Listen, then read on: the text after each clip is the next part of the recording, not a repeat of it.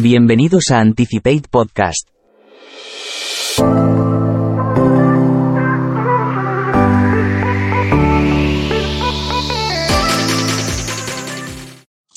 Hola a todos. Tras ocho entregas en las que he probado diversas herramientas y os he ido contando, en esta, tras vuestro feedback positivo, algo unánime era la petición de un podcast con mi voz.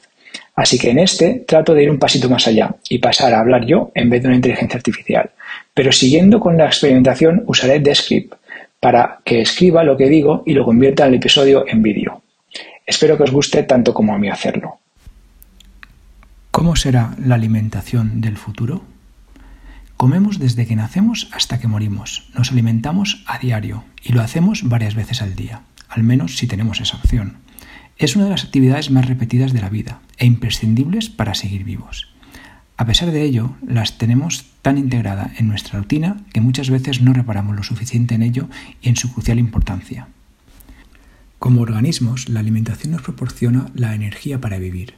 Es la gasolina del motor que mantiene la máquina que es el cuerpo humano. Pero no siempre fue igual. Una vez descubierto el fuego, como ya comentamos, que nos permitió cocinar alimentos, con la cocción externalizamos un proceso como la digestión, que hasta entonces nos consumía muchas energías para adquirir los alimentos crudos. Nos impedía extraer el máximo de proteínas y por tanto aprovechar toda la energía que los alimentos no podían brindar. De este modo pudimos reservar más energía al cerebro, que es en realidad el órgano que más energía consume, y así nos facilitó evolucionar por lo que la comida ha sido fundamental para ser lo que somos. Una vez dado este paso, en realidad los siguientes cambios fueron menores en comparación. Conforme nos esparcimos por el planeta, en cada rincón del mundo se fue desarrollando una cocina diferente, autóctona, que aprovechaba los ingredientes locales para desarrollar su propia idiosincrasia, cambiando cocciones, especias, priorizando o evitando unos alimentos frente a otros y asociando la comida a la cultura, siempre siendo un acto eh, con una gran componente social. Y aunque la cocción evolucionó, durante todo el tiempo lo hizo más bien de una forma lineal. Y no fue hasta los años 90 cuando españoles como Ferran Adrià, con la cocina de vanguardia, dieron un cambio importante, casi disruptivo, al modo en que entendíamos el cocinar y el comer protagonizando la estética, la originalidad y la sorpresa e integrando técnicas de laboratorio y tecnologías a la preparación de los alimentos, convirtiendo la cocina más en una experiencia que en el acto diario y rutinario de alimentarse y de suministro de energía como en las gasolineras. Sí que es verdad que por el camino han sucedido más cosas. La revolución de la energía trajo la máquina de vapor y la revolución industrial y con ellas la globalización. Pasamos a ser tan o más barato adquirir y transportar cualquier alimento del otro lado del mundo que hacerlo aquí. Aunque paradojas de la vida, ahora parece que tiene sentido volver a los orígenes, consumiendo de nuevo productos de kilómetro cero de proximidad para poder paliar la huella de carbono. A partir de aquí tenemos grandes retos por delante, desde la amenaza del cambio climático, el de la sobrepoblación en un planeta de recursos finitos y una población creciente, que nos plantean retos interesantes por delante. Y es que si vemos las tendencias, podemos ver que en los países más desarrollados tenemos unos hábitos poco sostenibles especialmente si como el resto de las cosas los proyectamos en el tiempo al resto del planeta y parece que es inviable seguir consumiendo en exceso ciertos tipos de carne, de animales grandes como el vacuno, por toda la población y aún así seguir existiendo como especie muchos años. Porque para que tú te llegues a comer un filete se han tenido que invertir años en su crianza. Para producir un kilo de carne es necesario utilizar unos 15.000 litros de agua y recursos de terreno para producir sus pastos. La ganadería es la responsable del 14,5% de las emisiones de gases de efecto invernadero, pero también por razones de salud, ya que el consumo excesivo de carne está relacionado con un incremento de enfermedades cardiovasculares. Es decir, ciertos de nuestros hábitos del primer mundo no se pueden mantener en el tiempo para cuando toda la población humana llegue a un desarrollo similar al que nosotros tenemos. Por eso, anticipándonos a ello y empezando a ser ya conscientes, deberíamos tomar cartas en el asunto. A todo esto se suman tendencias crecientes en la sociedad, como el veganismo, con la conciencia por el bienestar animal y la protección de sus derechos, como motores de este movimiento, pero muy unidos también a la preocupación por el medio ambiente. Entonces, ¿hacia qué escenario nos movemos? Pues bien, yo veo varias tendencias que se intercruzan entre sí y dibujan dos escenarios, que o compiten y llegan a convivir, según ciertos elementos como el nivel económico similar o finalmente uno sobresale al final.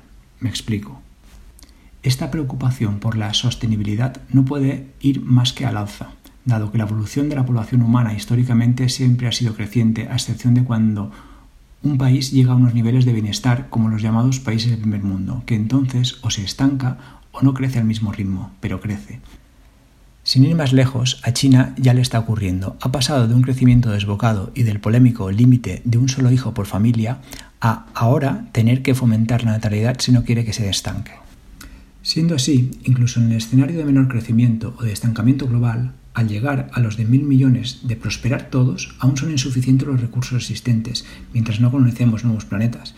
No nos queda otra que la de cambiar el modo de consumir. Ahí es donde muchos avances aparecen y es probable que se establezcan por necesidad. Desde el punto de vista del aporte nutricional, superalimentos como la microalga espirulina, que tiene una alta cantidad de proteína completa, contiene los nueve aminoácidos esenciales que nuestro organismo necesita con una cantidad de proteína de más del 60%, y que la OMS ya en, el 74 declararon como el mejor alimento para el futuro, con referentes nacionales como la alicantina Space Farmers, con patentes para consumo en la industria alimentaria, o en cocina, el conocido chef del mar de Poniente Ángel León, descubridor del cereal marino que merece conocer. A la introducción de insectos en la alimentación que aportan la proteína necesaria con una producción sostenible, y aunque tendrá que lidiar con las barreras culturales, sin duda acabará encontrando hueco, como lo hemos encontrado para los niños que coman verduras y pescado.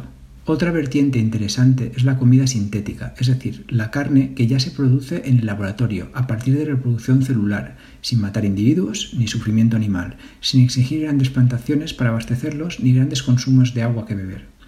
Y que, aunque como todo lo que está en sus fases iniciales de desarrollo parece un poco atractivo, eh, estoy convencido de que evolucionará rápido hasta convertirse en una alternativa totalmente viable, tanto como que no creíamos poder ver hamburguesas veganas y ahora se anuncia hasta en televisión. Además de conformarse la necesidad de variar el origen de los alimentos para los que nos nutrimos, tenemos otros elementos que influirán como la salud.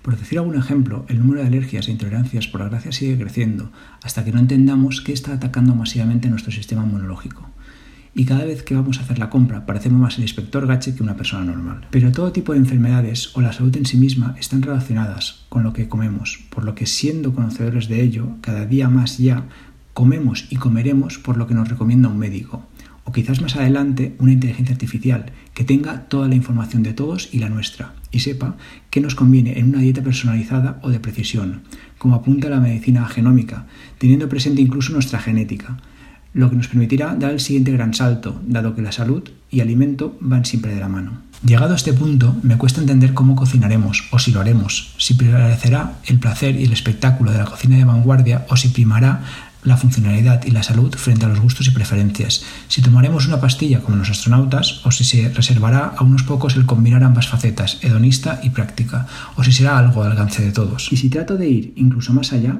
aunque igual me pase de frenada, en un esfuerzo de imaginación entiendo que llegará el día que el comer se ha visto como un proceso, algo rudimentario de adquirir energía de modo muy poco eficiente, que podremos mejorar y superar ampliamente porque quizás podamos vivir sin tener que pasar cosas ajenas a través de nuestro cuerpo para desechar lo inservible y quedarnos con lo necesario, para generarle energía a las células de nuestro organismo, movernos y en concreto pensar con el centro de mando que es el cerebro. Seguimos.